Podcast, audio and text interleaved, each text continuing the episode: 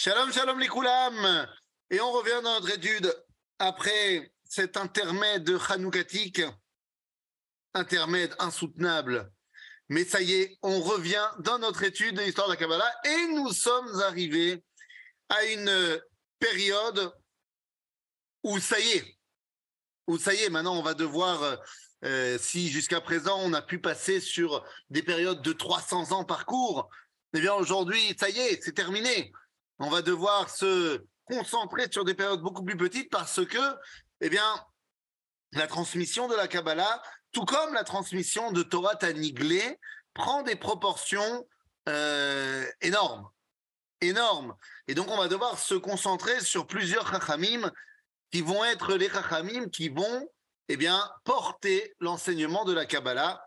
Nous sommes dans l'avènement de ce qu'on appelle les Rishonim. Et donc, pour bien commencer notre étude, eh bien, il nous faut absolument comprendre comment a commencé l'univers des Rishonim.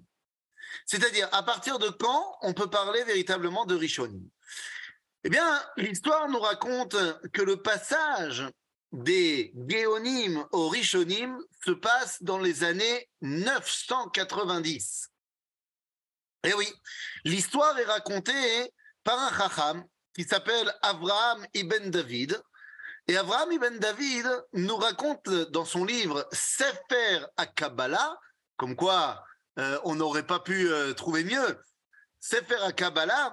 Alors, Rabbi Avraham ibn David, on l'appelle également Ra'avad Arishon. C'est pas le Ra'avad qu'on connaît quand on étudie le Rambam, mais c'est un précédent. Mais bon, l'homme chané. Il écrit dans le livre Sefer HaKabbalah comment on est arrivé à l'époque des Rishonim.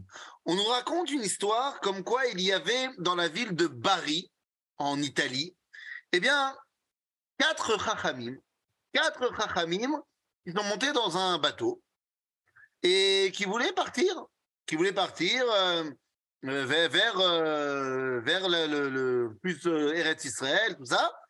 Et ce bateau a été piraté. Et finalement, eh bien, lorsque les trois, les quatre Chachamim, qui n'étaient autres que Rabbi Hushiel, c'était le père de Rabbeinu Hananel, également Rabbi Moshe ben Chanor, avec sa femme et son fils Rabbi Chanor, également Rabbi Shemaria ben Elchanan, et le quatrième rabbin, on ne sait pas vraiment qui c'est. Quoi qu'il en soit, eh bien, le bateau a été piraté. Le commandant des pirates a essayé de, bah, de s'approprier la femme de Rabbi Moshe, qui a préféré se jeter à l'eau. Et finalement, les rabbinim qui sont restés sur le bateau ont été vendus, chacun dans des ports différents, vendus comme esclaves.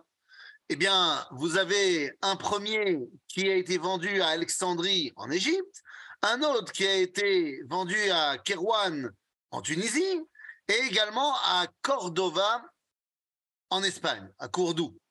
Et finalement, la communauté juive de chacune de ces villes, que ce soit Alexandrie, Kérouan ou Cordoue, ont racheté la liberté de ces trois chachamim, car on a dit le quatrième, on ne sait pas trop qui sait où ça s'est passé, mais en tout cas, les trois premiers, ils ont été rachetés, et donc, ils ont mis en place le, parce qu'ils ont été rachetés, ils ont été reconnus comme étant des grands, grands Talmidei Chachamim, et donc, ils mettent en place l'avènement bah, de la Torah, alors que ce soit à Alexandrie, ça il y avait déjà, mais surtout à Kérouan et à Cordoue, et donc dans le monde de l'Afrique du Nord et dans le monde de Sfarad, de l'Espagne. Et c'est là que va commencer l'époque des Rishonim. Alors les Rishonim, quand on parle de la halacha, c'est pas ce qu'on va faire aujourd'hui, mais quand on parle de la halacha, c'est là qu'on va avoir la plus grande production de textes halachiques, c'est l'époque des Rishonim. Eh bien, faut savoir que ces mêmes Chachamim qui vont être les producteurs de la halacha sont également ceux qui vont transmettre Torah à Kabbalah.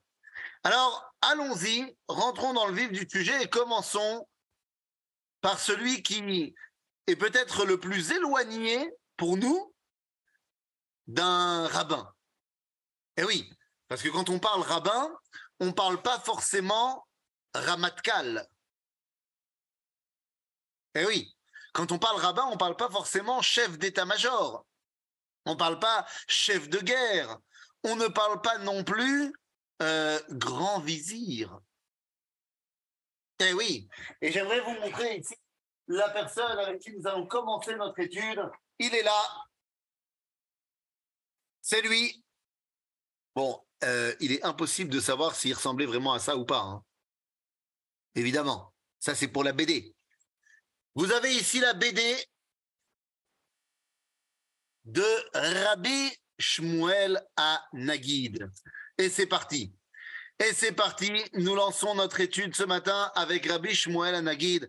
Shmuel Anagid, c'est les années 993 à 1056, donc on est vraiment au tout, tout, tout début eh, du 11e siècle, et c'est parti. Alors qu'est-ce que vous voulez que je vous dise? Rabbi Shmuel Anagid, euh, c'est un, c'est un vrai Mekoubal dans le sens où c'est un tout. C'est-à-dire qu'on l'a déjà souvent expliqué, pour la Torah Kabbalah, il n'y a pas de chilukim. Tout est Akadosh Baruch Eh bien, Shmuel Anagid, c'est mamash un tout. Non seulement c'est un posek halacha incroyable, en plus de ça, c'est quelqu'un qui connaît tous les éléments de langage de l'hébreu, mais en plus de ça, il va être le plus grand païtan de son époque, et évidemment, il est également complètement impliqué dans la vie de Grenade, la vie de la ville dans laquelle il va être. Et donc, les amis, de quoi on est en train de parler? On est en train de parler du début de ce qu'on appelle Torah Zahav Shebi Sfarad, l'âge d'or du judaïsme euh, euh, d'Espagne, Shmuel Anagid. Alors, de quoi on est en train de parler? On, essaie de comprendre un petit peu qui est le bonhomme. Shmuel Anagid va être donc grand vizir. Grand vizir, mais comment est-ce possible? C'est-à-dire c'est lui le premier ministre. Le premier ministre de euh, cet empire, de cet empire, ces petits royaumes, hein, on va pas ici citer non plus, euh, de ces petits royaumes, lui, il est à Grenade il est à Grenade et il a été choisi comme grand vizir. Pourquoi il est choisi comme grand vizir?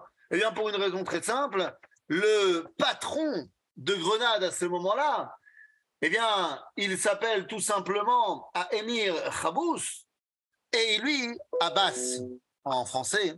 Et lui, il aime beaucoup les conseils de Shmuel Anagid.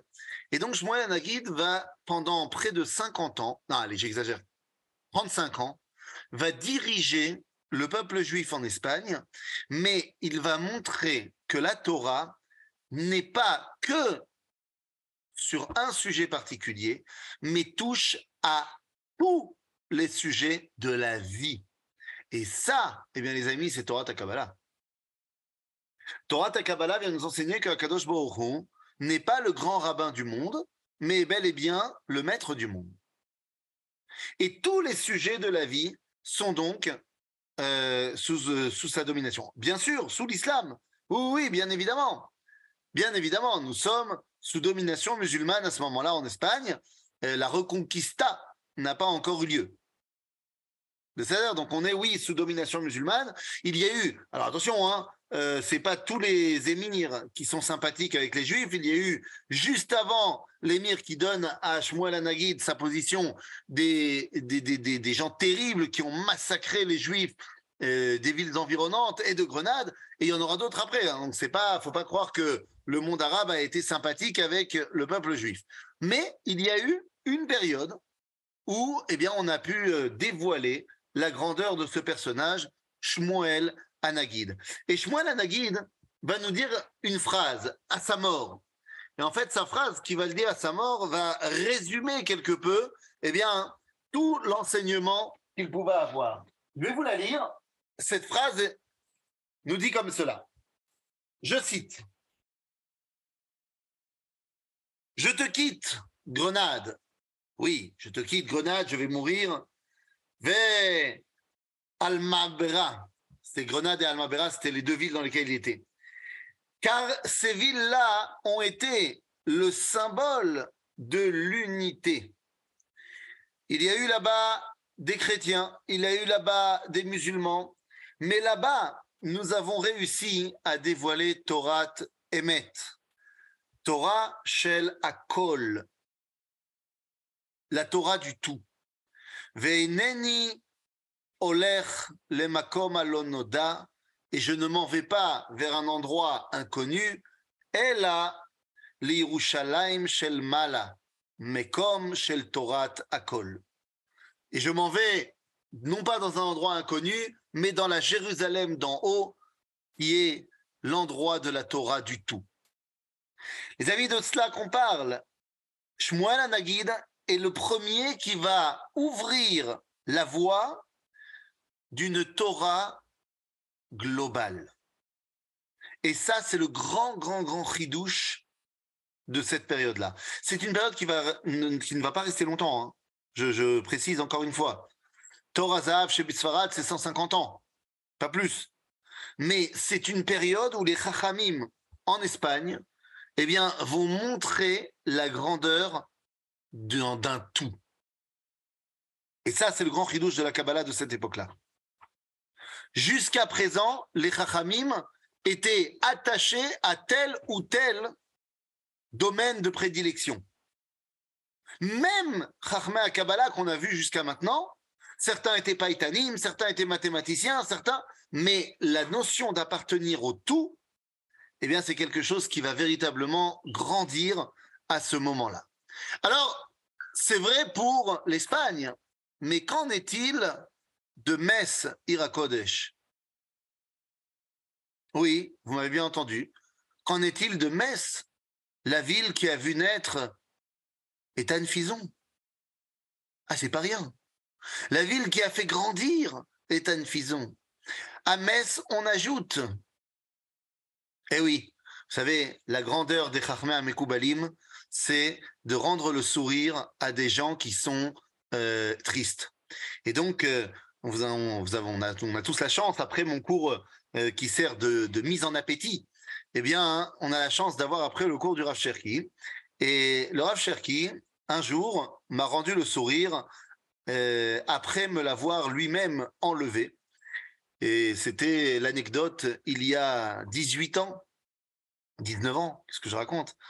Nous étions, là, ça ne nous rajeunit pas tout ça. Hein.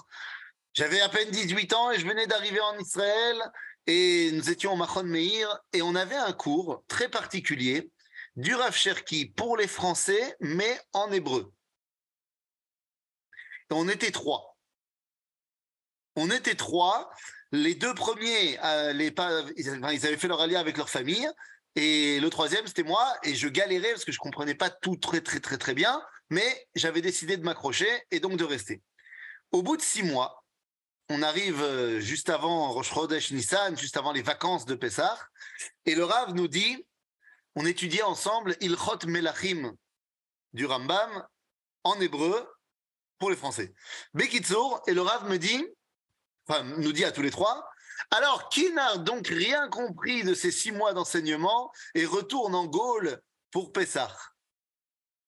Alors, c'était pas très fair-play parce que les deux autres, leur famille était déjà en Israël. Donc, euh, eux, ils sont restés en Israël. Et moi, je lève timidement la main en disant, bah, moi. Et donc, euh, mon sourire euh, s'enlève de mon visage. Mais à ce moment-là, le Rav me dit, non, mais toi, c'est permis pour toi. Je dis, comment ça, c'est permis pour moi? Il dit, bah oui, toi, on a étudié ensemble les lois du Rambam. Et le Rambam nous a enseigné quelles sont les trois raisons pour lesquelles on a le droit de quitter Eretz Israël. Soit parce qu'il y a la famine, soit parce qu'il n'y a pas de femme juive en Israël, il faut que tu te maries, soit parce que tu ne peux pas étudier ou faire une Torah en Eretz Israël. Je lui dis oui, mais quel rapport? Il dit bah toi, tu vas à Metz, Or, à Metz, il y a une Torah qu'on ne peut faire que là-bas. Eh oui, c'est pas une plaisanterie. Il y a une bracha des Birkot HaShachar qu'on ne dit que à Metz. C'est pas une blague, hein.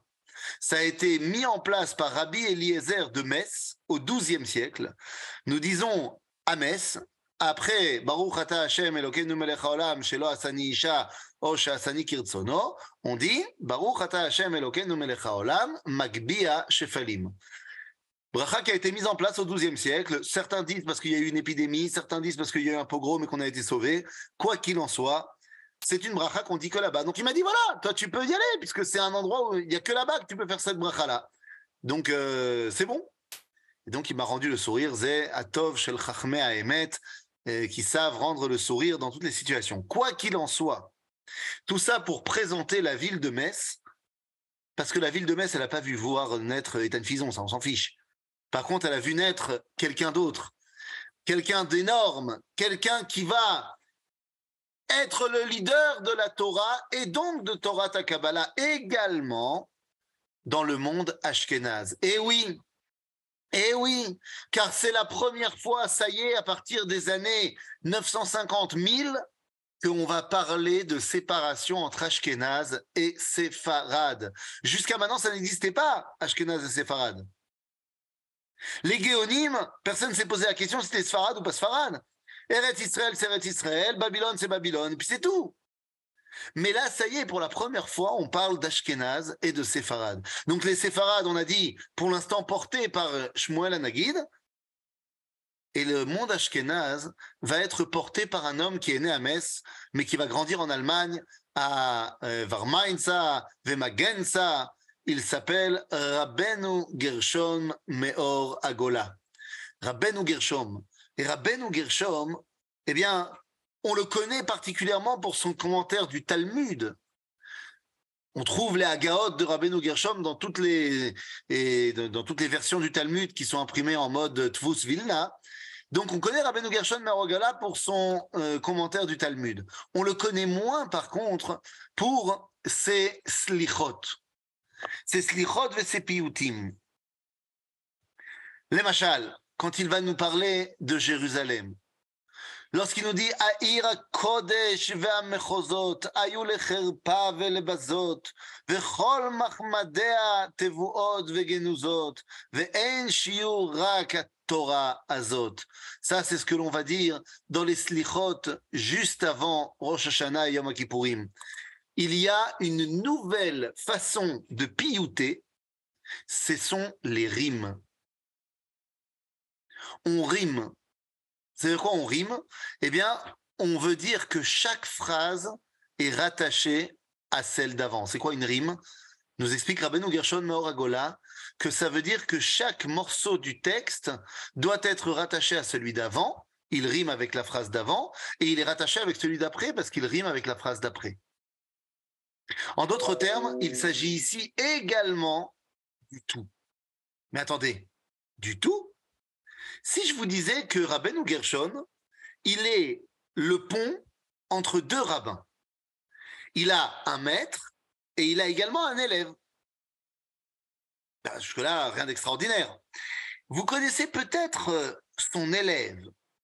Alors, je vous avoue, c'est pas son seul élève. Et d'ailleurs, il n'a été que son élève très peu de temps parce que Rabbeinu Gershon est mort assez, assez rapidement après que cet élève soit devenu élève. Mais tout de même, il a étudié dans le début de sa vie chez Rabbeinu Gershon. C'est qui cet élève que tout le monde connaît et qui sera l'objet de notre cours en entier la semaine prochaine? Il s'appelle Rabbeinu Shlomo Itzraki, ou alors plus connu sous le nom de Rashi. Eh oui. Donc la semaine prochaine, tout le cours sera sur Rashi. Ou alors sur Rabbi Ouda Alevi, je ferai plouf plouf pour savoir lequel on fait en premier. Ils sont plus ou moins vraiment de la même époque, donc euh, on fera plouf plouf. Il y aura un cours sur Abiouda Alevi et un cours sur Rashi, parce qu'il mérite largement qu'on s'y arrête. Mais quoi qu'il en soit, Rashi, d'un côté, et le Rav de Rabbeinu Gershon Meoragola s'appelle Rabbeinu Moshe Leontin. C'est qui celui-là? Et, et, alors Rabbeinu Moshe, Rabbeinu Yehuda, Yehuda Cohen, Léontine. Euh, ok. Soyons honnêtes. Quelqu'un a entendu parler de lui? Hein? Non, soyez honnêtes. Non, personne n'a entendu parler de lui. Autant Rashi, ça passe. Autant Rabbeinu Gershom Meoragola, peut-être que ça passe. Mais Rabbeinu Yehuda Cohen Leontine, ça passe pas. Pourtant, Rabbeinu Léontine et Rashi ont un point commun tous les deux. Et il semblerait que Rabbeinu Gershom fait le lien. C'est quoi le point commun? Eh bien, les deux vont utiliser des langues étrangères pour nous aider à comprendre la Torah. Rashi, évidemment. Eh, Rashi n'arrête pas de nous utiliser des langues étrangères à chaque fois qu'il peut utiliser le français. Il utilise le français. Mais pas que. Par exemple, d'où on sait que dans les tfilines, il y a quatre compartiments? Dans les totafot benenecha. Et on sait qu'il y a quatre parchemins. Enfin, quatre parchemins. Pourquoi il y en a quatre? Eh bien, tout simplement parce que, nous dit Rashi, totafot, le mot totafot, c'est tout. Ça ressemble à tout et put. Totaput. Et tout en africain, c'est deux. Et put en cananéen, c'est deux. Donc deux et deux, quatre. OK. Eh bien, ça, on a trouvé les vestiges chez Rabbeinu Yehuda à Cohen Leontine. Regardez ce chidouche incroyable de Rabbeinu Yehuda à Cohen. Vous savez, les Kohanim, les Kohanim, ils bénissent le peuple juif tous les jours. Mais qu'est-ce qu'ils disent dans la bracha? Dans la bracha, ils disent Baruch Hashem, Est-ce que je peux écrire le nom de Rabbeinu Leontine Alors, c'est ça le truc. Euh, euh, je ne sais pas comment on va écrire ça en, italien. En vérité, euh, Léon, c'est Léon, L-E-O-N-E, -E, et Tin, je ne sais pas, enfin, moi je l'aurais écrit euh, comme ça se prononce, T-I-N. Euh, -N en hébreu, en hébreu. Ah, en hébreu, comme ça se prononce aussi. Lamed, Yud, Aleph, Vav, Nun, Tet, Yud, Nun. Léontine. auteurs. Bah, alors, c'est pas très important de savoir comment euh, ça, s'écrit. C'est des noms qui sont euh, l'oasis de Bechol Mikre. Quoi qu'il en soit, hein, nous dire à Benoît Yolantin, il y a un Cohen ici qui nous écoute? Hein, on n'a pas de Cohen. Hein eh bien, les Kohanim, ils bénissent le peuple juif tous les matins.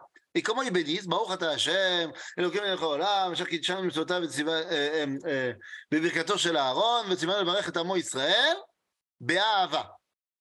C'est-à-dire que les Kohanim doivent être pleins d'amour bénir les Bnei Israël.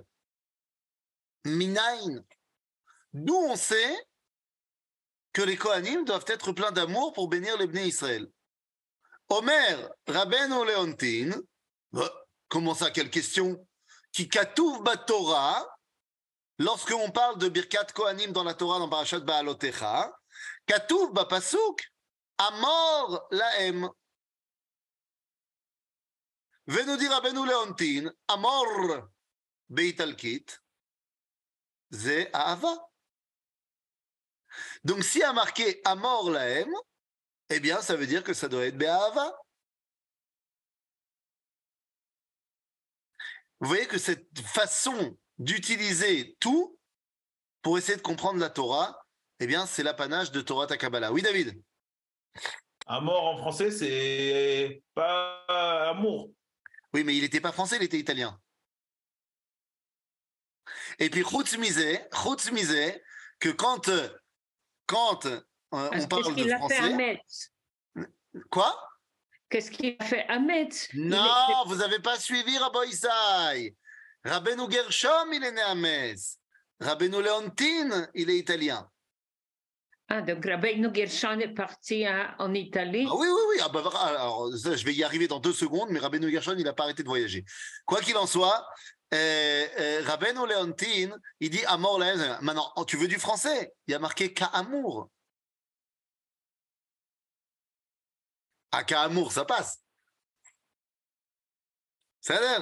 Quoi qu'il en soit, voyez ici cette façon d'enseigner. Et donc, Rabbeinu Gershon Meoragola, va être très connu, non pas pour son enseignement de la Kabbalah, mais pour ses takanot. Eh oui, takanot et surtout le cherem de Rabbeinu Gershon, où il va interdire la polygamie. On interdit la polygamie. Alors, il y a derrière le cherem de Rabbeinu Gershon, évidemment, des raisons halachiques très claires, des raisons sociologiques très claires, des raisons euh, morales très claires mais il y a aussi des raisons de Torah Kabbalah de manière très profonde. Arrête, n'oublions pas une chose. Parmi les Avot, celui qui est Tushbarta de Avahan, celui qui est à Meshubar Sheba Avot, eh bien, c'est Yitzhak Avinu. Et pourquoi il est le Meshubar de Avot? Parce que Yitzhak, il est Echad. Il avait un seul nom, alors que Abraham est devenu Abraham, que Yaakov est devenu Israël. Yitzhak, il est Yitzhak. Yitzhak, il n'est resté que dans un seul pays. Il est resté en Eretz Israël, alors qu'Abraham est parti de Haran, Eretz Israël, Égypte. Yaakov est parti à Haran et est revenu en Égypte. Yitzhak est resté en Eretz Israël. Et Yitzhak n'a qu'une seule femme. Alors qu'Abraham aura une concubine Agar et ensuite une deuxième femme Ketura, alors que Yaakov aura Rachel, Léa, Zilpa, Bilha, eh bien, Yitzhak a que Rivka. En d'autres termes, Yitzhak représente l'unité. Echad. Rabbeinu Gershon Meoragola, derrière les raisons halachiques du Kherem de Rabbeinu Gershon, il veut réapprendre au peuple juif à être Echad. Et il est évident que se marier avec une femme, c'est véritablement comprendre la notion de Artout, de Echad qu'il y a entre deux opposés qui se réunissent. J'ai pas besoin de débattre là-dessus longtemps. Comprendre que lorsqu'il y a un, lorsqu'un homme a deux, trois, quatre femmes, jusqu'au maximum permis pour euh, quelqu'un qui n'est pas roi, eh bien, vous comprenez que c'est quand même divisé sa neshama. Et donc, la monogamie nous rattache au monothéisme. Alors, on n'y est pas encore, hein, mais beaucoup plus tard, on étudiera euh, les écrits, par exemple, d'un autre grand, grand, grand rabbin qui s'appelle Rabbi Eliyahu Dividas. Rabbi Eliyahu Dividas, qui va écrire dans son livre Reshit Chochma, Mi shelo ekir avat isha, lo yechol leov et akadosh baruch Celui qui n'est pas, euh, qui ne connaît pas l'amour de sa femme, eh bien, ne peut pas aimer Dieu. Car la relation qui unit l'homme et sa femme est la relation qui unit l'homme à Akadosh Baruch donc, eh bien, ici, Rabbeinu Gershon Meragola, grâce à son chérem de Rabbeinu Gershon, au-delà de toutes les concessions halachiques, eh bien, ramène la dimension de Achdut. Tov, Shmuel Nagid d'un côté, Rabbeinu Gershon Meragola de l'autre. Mais ça ne s'arrête pas là. Torazav continue et nous amène devant l'un des plus grands maîtres du XIe siècle, Mamash, Aval Mamesh, un des plus grands maîtres du XIe siècle, et le plus fou dans cette histoire-là, vous savez, quand on parle des Chachmam et Koubalim, euh, très souvent, on, est très étonné de par leur, euh, de leur jeunesse. C'est-à-dire qu'on sait tous qu'on ne peut pas étudier la Kabbalah avant Gil Arbaïm, et pourtant les plus grands maîtres de la Kabbalah, ils sont morts avant leurs 40 ans. Que ce soit le Ramchal, le Harizal, c'est assez étonnant quand même de voir la, jeunesse de ces tzadikim-là, comme si euh, leur enseignement était tellement grand que qu'il les surplombe complètement. Et eh bien là, le Rav dont j'aimerais vous parler maintenant, qui est clairement, mais alors clairement, euh, hors compétition. Hors compétition. Quand on parle de Torah Zahav Besfarad, c'est lui, c'est lui numéro un, numéro uno. Et ce numéro uno, eh ben, il vit pas longtemps. Il vit pas longtemps du tout. Ben non. Il va, je vais même te dire, il va vivre 37 ans. Il s'appelle Rabbeinu. On va voir s'il y a des gens qui connaissent. Mais encore une fois, hein, je précise, Zéhou. C'est-à-dire, c'est le plus grand taulier de son époque. Rabbeinu Shlomo Ibn ça veut dire Ben? Yallah, Yallah, Yallah, quelqu'un va dire Quelqu'un va dire? Comment? Maïmonide. Ezra, Ezra. Ah putain, Maïmonide Virol, Virol. Ezra. Top. Alors allons-y. Euh, il y a eu trois, trois avis qui ont été donnés. Euh, Maïmonide s'appelle Rabbi Moshe. Donc j'ai commencé en disant Rabbi Shlomo, donc ça ne peut pas être Maïmonide. Ensuite, j'ai dit Rabbi Shlomo, donc c'est pas Rabbi Avraham ibn Ezra.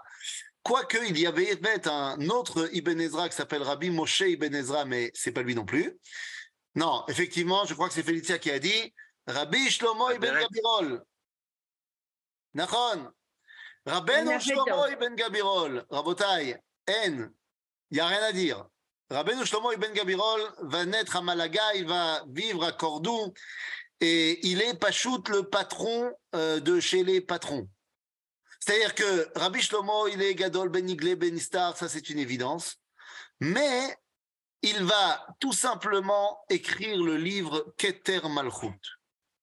Et alors là, nous avons pour la première fois un rave qui va tout simplement reprendre toutes les massorotes, toutes les massorotes depuis Rabbi Shimon Bar Yochai, pour les faire soit correspondre, soit montrer la différence avec l'enseignement philosophique qui trouve un regain au XIe et au XIIe siècle de la philosophie antique grecque. Rabbeinu Shlomo Ibn Gabirol prend toutes nos massorotes et va dire là où on est d'accord et là où on n'est pas d'accord. C'est un travail de titan où il va tout simplement montrer à quel point Torah Takabala, Torah Tanistar chez la Yahadut n'a absolument rien à envier. Enfin, on est bien au-delà de ce qui a été produit dans la culture occidentale. Il va ensuite écrire un autre livre incroyable qui s'appelle euh, euh, qui s'appelle, qui s'appelle, qui s'appelle, j'ai oublié. Attendez, je vérifie. Ah voilà, il s'appelle Sefer Mekor Chaim, qui est un livre de métaphysique. Tout simplement, il est un des seuls rabbins à avoir écrit un livre de métaphysique. Il y aura un de ses euh, pas descendants euh, au niveau biologique, mais un de ses élèves, élèves, élèves, beaucoup plus tard, 400 ans plus tard, qui s'appelle Rabbeinu Chizdaï Kreskas, qui lui aussi va écrire un, livre de métaphysique, Or Hashem, mais bon, on n'y est pas encore. Bekitsour, Rabbeinu Shlomo Ibn Gabirol. Tov, az Rabbeinu Shlomo Ibn Gabirol, on a dit Tor Azav, chez Bisfarad, Mamash, il n'y a rien à dire. La métaphysique et la comparaison de notre enseignement avec l'enseignement d'Egoïm. Alors, vous avez remarqué que je suis en train d'essayer de faire un ping-pong entre, justement, les rabbinim dans le monde séfarade et dans le monde ashkénaze, parce que justement, ce sont ces deux dimensions qui se mettent en place à ce moment-là. Et donc, on a parlé de, euh, de Shmuel Hanagid et donc de Rabbeinu Gershom Meoragola, on a parlé de Rabbeinu Shlomo Ibn Gabirol, et bien ici, nous parlons de Rabbeinu Yitzhak Ayarchi. Rabbeinu Yitzhak Ayarchi. Est-ce que quelqu'un a entendu parler de lui? Non, hein? Pourtant, tout le monde a entendu parler de lui. Mais d'abord, venez, on va essayer de comprendre pourquoi il s'appelle comme ça. C'est quoi cette- ce nom-là? Hayarchi, le lunaire, Rabbi Yitzhak de la Lune. Est-ce que c'est parce qu'il avait la tête dans la Lune? Est-ce que parce que c'était un astronome? Pas du tout. Il s'appelle Rabbi Yitzhak Hayarchi parce qu'il habitait à 21 km de Montpellier, dans la ville de Lunel. Eh oui, donc Lunel, Lune, Yareach, Yarchi, Rabbi Yitzhak Yarchi. Tov, Tov, Tov, Seider, il est né à Lunel, il a grandi à Lunel, mais à un moment donné, avec sa femme, ils partent de Lunel. Ils partent de Lunel euh, parce qu'ils ont reçu la possibilité, et ça c'est un truc qui n'existait pas à l'époque, mais il était bien vu des seigneurs de la région, et donc il reçoit un lopin de terre. C'est complètement euh, inédit. Les Juifs ne reçoivent pas de terre, ça n'existe pas. Mais lui, il reçoit un lopin de terre en Champagne. Et donc, il va aller s'installer dans la ville de Troyes, ou alors en français, Troyes. Et il va commencer à faire du vin. Bon, ben non, c'est pas Rachi, mais c'est son papa. Rabbi Yitzhak Ayarchi, c'est le fameux Yitzhaki de Rabbi Shlomo Yitzhaki. Rashi s'appelle Rabbi Shlomo Yitzhaki. Yitzhaki, ça veut dire fils de Yitzhak. Et donc, ce Yitzhak, en l'occurrence, c'est Rabbi Yitzhak Ayarchi. Et donc, Rabbi Yitzhak Ayarchi va être le véritable rave de Rashi. Pachout, il est celui qui va le former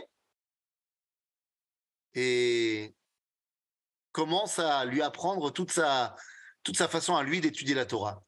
Le Chida, Rabbi Chaim, euh, euh, Chaim Yosef David Azoulay, va nous expliquer dans son livre Shem Gedolim que toute la Torah qui était concentrée dans le Talmud, eh bien, s'est retrouvée sur les paroles de Rabbi Yitzhak Hayarchi Atzarfati.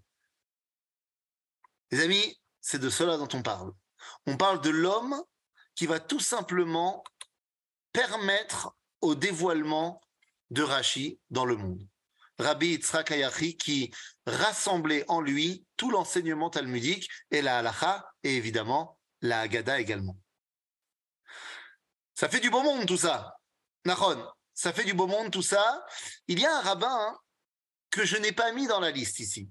Parce que, bien que certainement érudit en Torah Takabala, eh bien, il ne nous a rien laissé de Torah Takabala. Mais par contre, on ne peut pas étudier la halakha sans lui. Il s'appelle Rabbeinu Yosef, eh, Yosef, n'importe quoi. Rabbi Yitzhak El Fasi. Et Rabbi Yitzhak El Fasi, on le connaît sous le nom du Rif. Vers Rif, lui, on ne sait, enfin, on n'a rien qui est resté de lui au niveau de Kabbalah. Par contre, on sait qu'il était épris de Kabbalah puisque son élève, et c'est de lui dont je voudrais vous parler là maintenant, son élève était évidemment Baniglé, mais il a été également énormément Banistar. Et cet élève s'appelle Rabbeinu Yosef Berabi Meir al-Levi Ibn Miges. Dans le monde de la Torah, on l'appelle Ari Miges. Et chez les Ashkenazim, on l'appelle Ari Migash. Parce qu'ils ne savaient pas, les Ashkenazim, que Miges, ça se disait Miges. Ils ont lu même Yud Gimel Aleph Shin, ils ont, ri, ils ont dit Migash. Alors qu'en Espagne, ça se disait Miges. Donc c'est Rabbeinu Yosef Berabi Meir Alevi Ibn Miges. Et donc, eh, Ari Miges, lui, par contre, il va prendre toute la Torah du Rif et va en sortir les décisions kabbalistiques. Comme par exemple l'importance de l'astronomie. Comme par exemple l'importance de comprendre que le monde qui nous entoure, le ciel qui nous entoure, alors n'est évidemment pas déterminant pour notre identité, on ne parle pas d'astrologie, mais on parle d'astronomie qui va nous permettre de nous de comprendre notre réalité dans le monde. Et donc pour ça, il faut comprendre le monde qui nous entoure. Ça aussi, c'est un enseignement fondamental. Et si on a parlé du Rimigues, eh bien, on ne peut pas terminer Torazav chez Bisfarad sans parler de lui. Il est l'un des plus grands de cette génération-là. Alors, il vient conclure Torazav puisqu'il meurt en 1167. Et c'est plus ou moins acté que Torazav, Bisfarad, se termine dans les années 80 des années 1100. Donc, il est vraiment l'un des derniers de cette génération d'or de Sfarad. Et vous l'avez dit tout à l'heure, il s'appelle Rabbeinu Avraham ibn Ezra. Rabbi Avraham ibn Ezra. Rabbi Avraham ibn Ezra, c'est un must. Évidemment, d'abord, c'est un must si on veut comprendre la Torah. Si on veut comprendre un petit peu le commentaire de la Torah, on ne peut pas passer et on ne peut pas taire Rabbeinu Avraham ben Ezra. Mais Rabbi Avraham ben Ezra, d'abord, il a eu une vie extrêmement difficile. Extrêmement difficile. Euh, rien n'allait. Rien n'allait au niveau de la parassa, c'était très très dur, des maladies, des morts dans sa famille, enfin vraiment une vie difficile, euh, Rabbeinu Avraham. Personne, n'envie la vie de Rabbi Avraham Ben Ezra. Sa Torah est extraordinaire, mais franchement, sa vie, oi va. Et peut-être justement parce qu'il a tellement souffert dans sa vie, il n'a peur de rien et il dit tout. Et franchement, le commentaire de Rabbi Avraham Ben Ezra, des fois, tu as l'impression que Rashi, Ramban, ils ont dit des trucs, et Ben Ezra, il vient dire n'importe quoi, c'est n'importe quoi, c'est autre chose. Vraiment, Ibn Ezra n'a pas froid aux yeux. Ibn Ezra va nous expliquer que pour comprendre la Torah, il faut cinq étapes pour comprendre la Torah. Quelles sont ces cinq étapes que évidemment on va pouvoir faire correspondre à ce qu'on appelle Nefesh, Ruach, Neshama, Chaya, Vechida. Quelles sont ces cinq dimensions? La première de ces cinq dimensions, à Nefesh, nous dira Beno Abraham Ben Ezra, tout ce qui est extérieur à la Torah, c'est-à-dire les sciences, euh, ça peut être les mathématiques, ça peut être ce que vous voulez, tout ce qui est extérieur à la Torah est nécessaire pour bien comprendre la Torah, mais ne peuvent pas venir supplanter le pshat. D'abord, il y a le sens littéral du texte. Et Rabbeinu Avraham Ben Ezra est un grand pshatiste. Donc il dit, c'est très bien, tous les enseignements extérieurs, machin, tout ça c'est très bien, mais d'abord, la base. D'abord le pshat. Deuxième étape de Rabbi Avraham Ben Ezra, il y a euh, une, dimension qui a été annulée. À l'époque de Rabbi Avraham Ben Ezra, les Karaïm sont très puissants. Et il dit, les Karaïm, ils ont annulé la Torah orale. Rabbi Avraham Ben Ezra nous dit.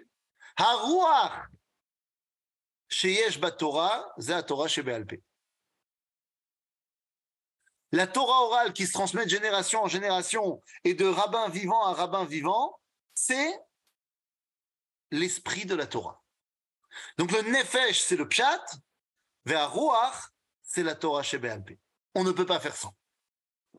Et donc ça ne dérangera pas du tout Rabbi Avraham Ben Ezra dire très souvent que son comment son ridouche qu'il dit, il est marqué nulle part, je me tiens oralement de mes maîtres. Kacha. T'es pas content Tant pis pour toi. Troisième dimension pour Rabbi Avraham Ben Ezra, la neshama de la Torah, c'est qu'elle est inscrite dans ce monde. Comme la neshama est descendue dans un corps et elle n'est pas restée dans le monde des neshamot, eh bien la Torah n'est pas une allégorie telle que les chrétiens commencent à le, bah, dire d'un peu partout. N'oubliez pas que euh, Rabbi Avraham Ben Ezra, certes, vit plus dans le monde musulman, mais on est à une époque où le christianisme est en train d'essayer de commencer la reconquista. On est en train de commencer à reprendre du terrain. Pour les chrétiens, toute la Torah n'est qu'allégorie. On dit Rabbi Avraham Ben Ezra, la Torah doit être ramenée, la Neshama doit être ramenée dans le corps, dans le concret. L'histoire de la Torah n'est pas une allégorie, c'est de la réalité. Quatrième point de Rabbi Avraham Ben Ezra, et Ben Ezra, de me dire la chose suivante. Les Pérouchim,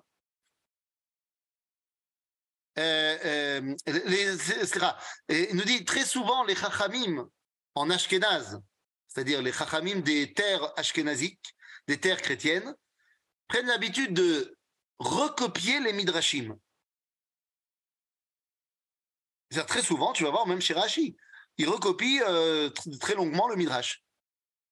Il donne pas son avis, son avis c'est le Midrash, alors il recopie le Midrash. On dire à Benoît Abraham Ben Ezra, quatrième étape, Achaya, il y a un lien qui fait vivre chacun d'entre nous et qui nous lie à Kadosh Baruch Donc, il n'y a pas de raison que tu recopies le Midrash, arrête de d'infantiliser les gens. Chaque personne a un lien de vie avec Dieu.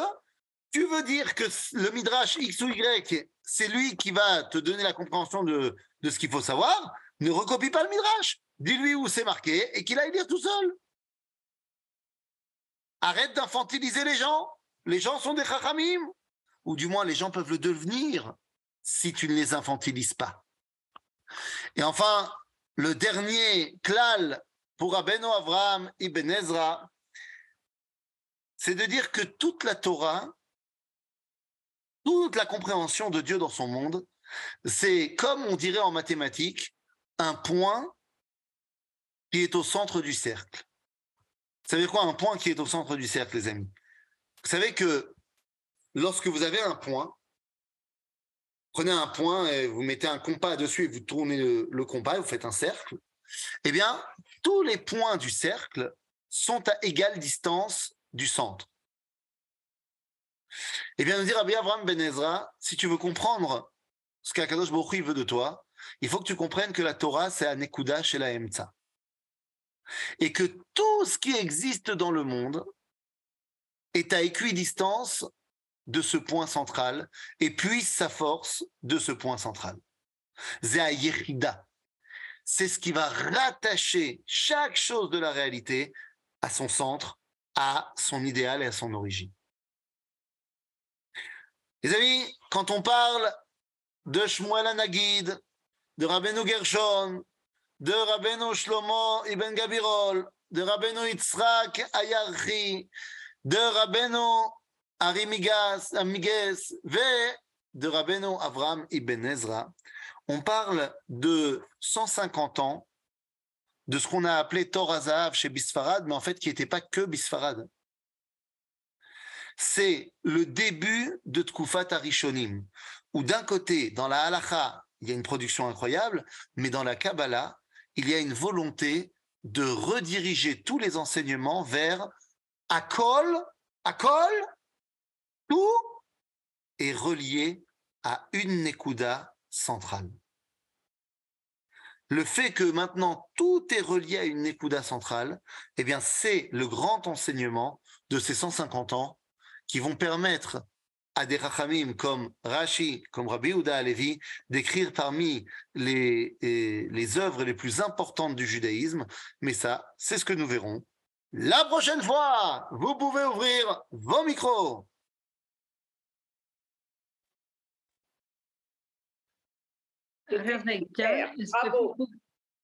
Est-ce que, vous pouvez faire une, une petite tavla avec les rabbinim de Sfarad, ceux qui commencent en Ashkenaz, quelque chose et dire qui est le maître de qui. Alors la vérité, c'est que ça existe. Un peu difficile. Euh, je suis sûr que si on va, bon, je vais regarder, mais je suis sûr que si on va sur Google. Euh, ah, sur Google. enfin, j'imagine. Je vais regarder, mais euh, parce que là, j'en ai. Il y a quelque chose. Ça permettra de, de les placer et de voir qui est le maître de qui oui, oui, non, mais c'est sûr que ça existe. Euh, là, j'en ai cité que quatre, enfin, j'en ai cité cinq, six, mais mais euh, il y en a plein d'autres. Hein, donc, euh, nous, on essaye, encore une fois, d'abord, on peut pas citer tout le monde, et deuxièmement, on, nous, dans, dans ce cours-là, on cite ceux qui vont être les principaux, qui vont avoir le plus d'influence. Sheila, Sheila, jusqu'à Ibn Ezra, il y avait quand même des rabbins qui ont considéré que la Torah est centrale. Oui, bien sûr. Euh, il y a, la majorité des rabbins pensaient que la Torah c'est le centre de tout, mais, mais pour la majorité d'entre eux, la Torah était au centre et en fait le reste ne nous intéressait pas. Pour Ibn Ezra, parce que la Torah elle est au centre, tout le reste est à équidistance. Ah. D'accord? Ah. Oui? question de Yochevet, Mikou. Oui. Oui, oui je vous remercie.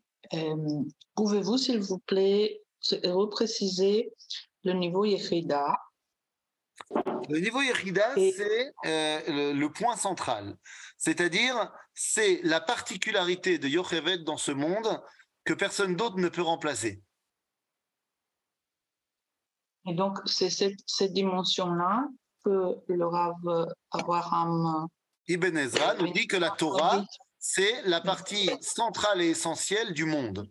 Et donc tout le reste du monde n'est que un dérivé de cette partie centrale.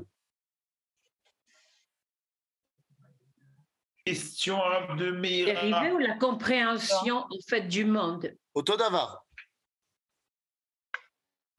Ah, une question de Meira, Malka. Oui, Toda, Rav. je, j'ai pas compris comment, comment commence le partage entre les Sfaradim et les Ashkenazim? À quel moment? Qui, qui est le début des Ashkenaz ou la fin des Sfarad Ou la fin des Sfarad Non, vous avez parlé que c'est alors. J'ai raconté, l'histoire des quatre, euh, des quatre euh, prisonniers.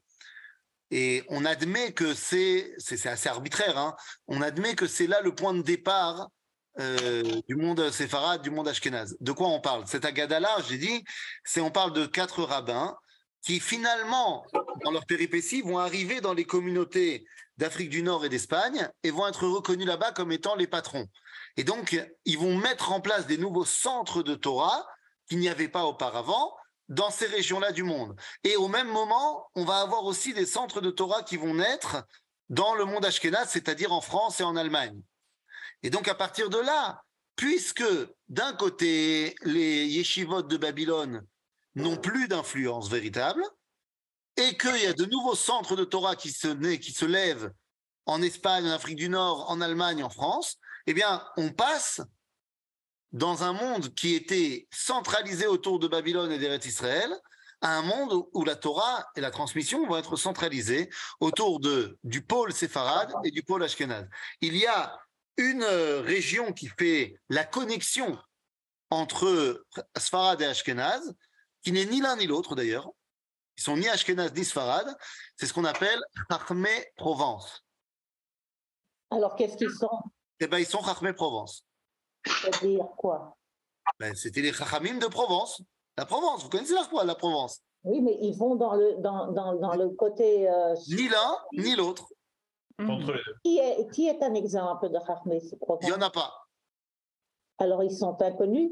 Ils sont, inco- enfin, ils sont un peu inconnus en termes de- d'individus. On les appelle tout le temps Chachmé Provence. et ils sont cités dans le Ils Talmud? sont cités très souvent. Le Rambam, il a pour eux une, une, un, un respect énorme. Mhm. Mhm. Mais je ne comprends pas, jusque dans l'an 1000, il n'y avait, plus il y avait plus de yeshiva en Babylone, donc il n'y avait plus d'influence. euh, C'est ce de que je vous dis? Donc, l'influence est passée dans le monde qu'on va appeler Ashkenaz. Vous savez que Ashkenaz, ça veut simplement dire Allemagne. C'est-à-dire, donc dans le monde Ashkenaz, dans le monde séfarade.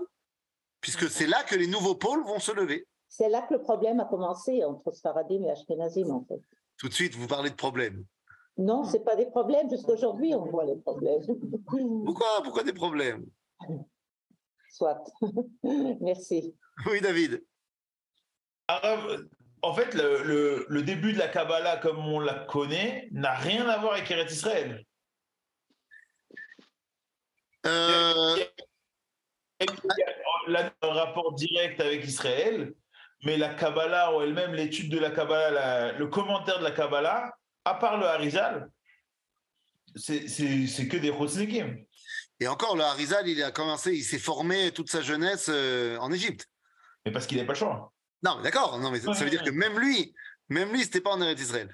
Euh, disons que euh, Torah Kabbalah, elle accompagne la galoute pour nous permettre de sortir de la galoute.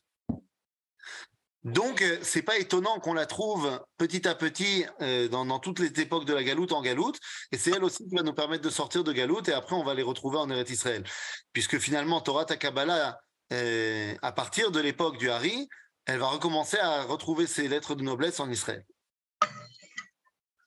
Mais on y arrivera, on y arrivera, on a le temps.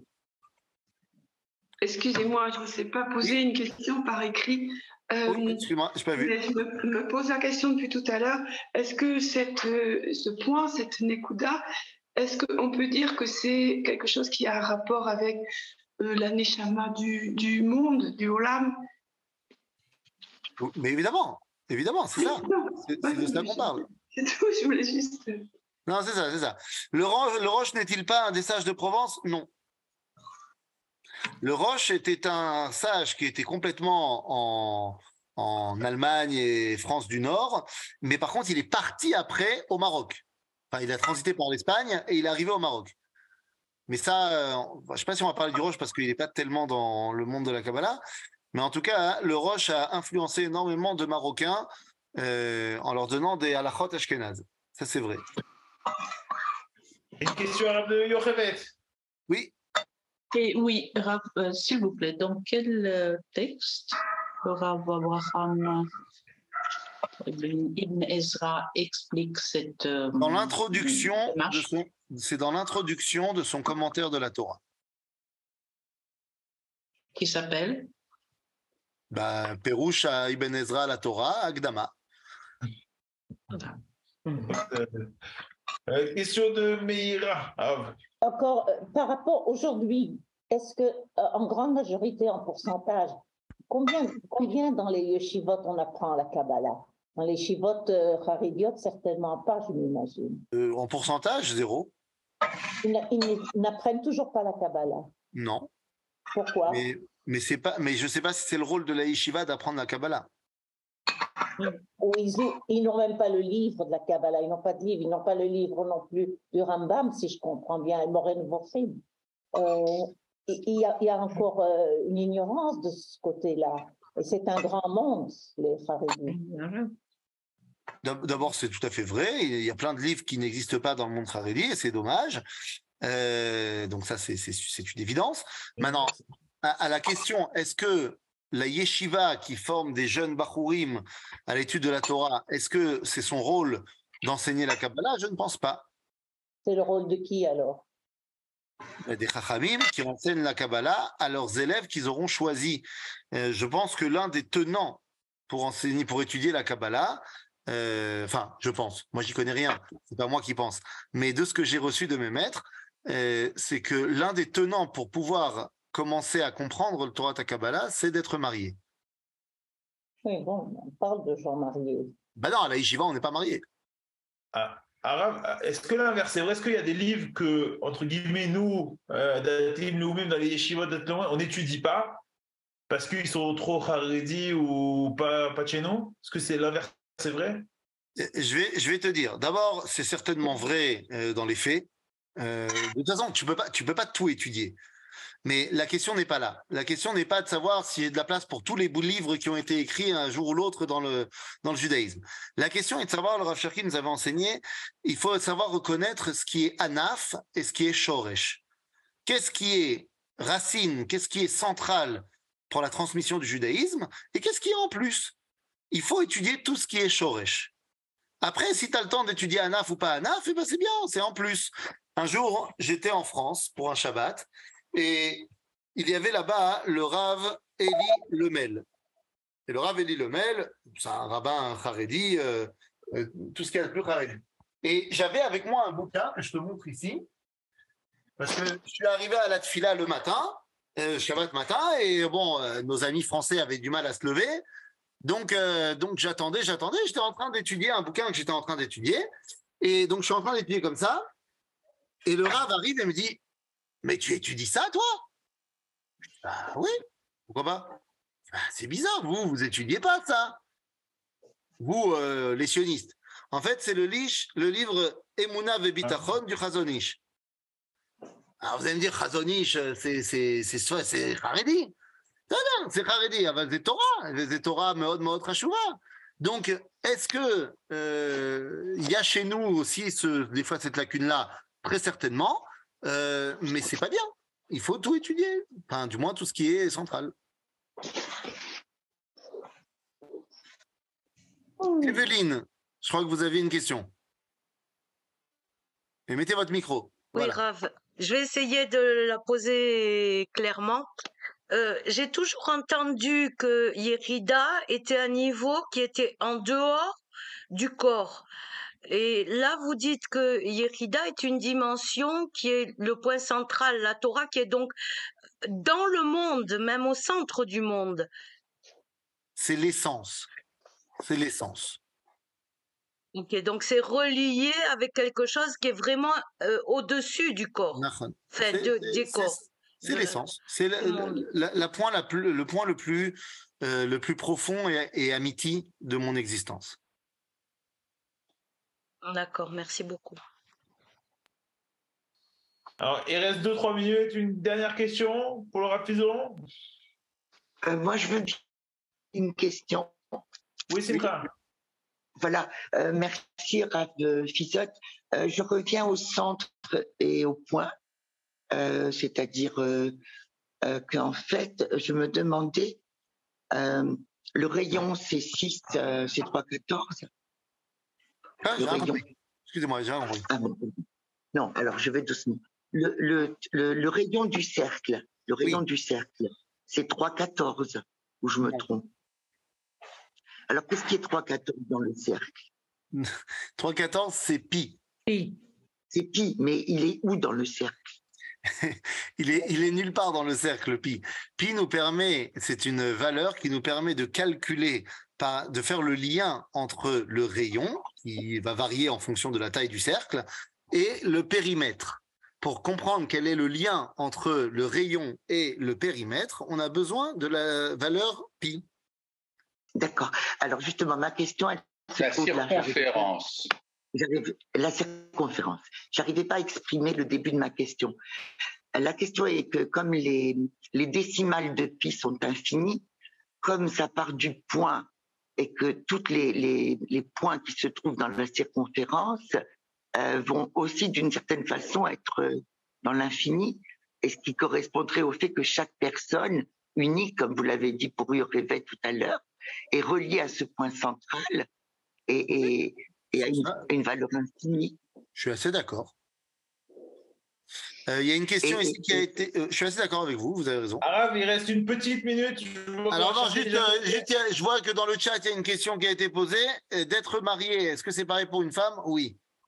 Parce que c'est pas une question de homme ou femme, c'est une question de euh, est-ce que je, veux, je, je vis dans mon être la dimension de Ishtalmut et Shlemut. Donc euh, maintenant, maintenant est-ce que ça veut pas dire qu'il y a des gens, est-ce qu'il n'y a pas des gens qui sont pas mariés qui arrivent à comprendre ces choses? Si, bien sûr. Mais euh, c'est quelque chose qui est assez premier. Le Rav de Yaakov Naon nous disait toujours mariez-vous et ensuite vous comprendrez ce que Akadosh Baruch il veut de vous. C'est D'ailleurs, comme pour les Chazanim.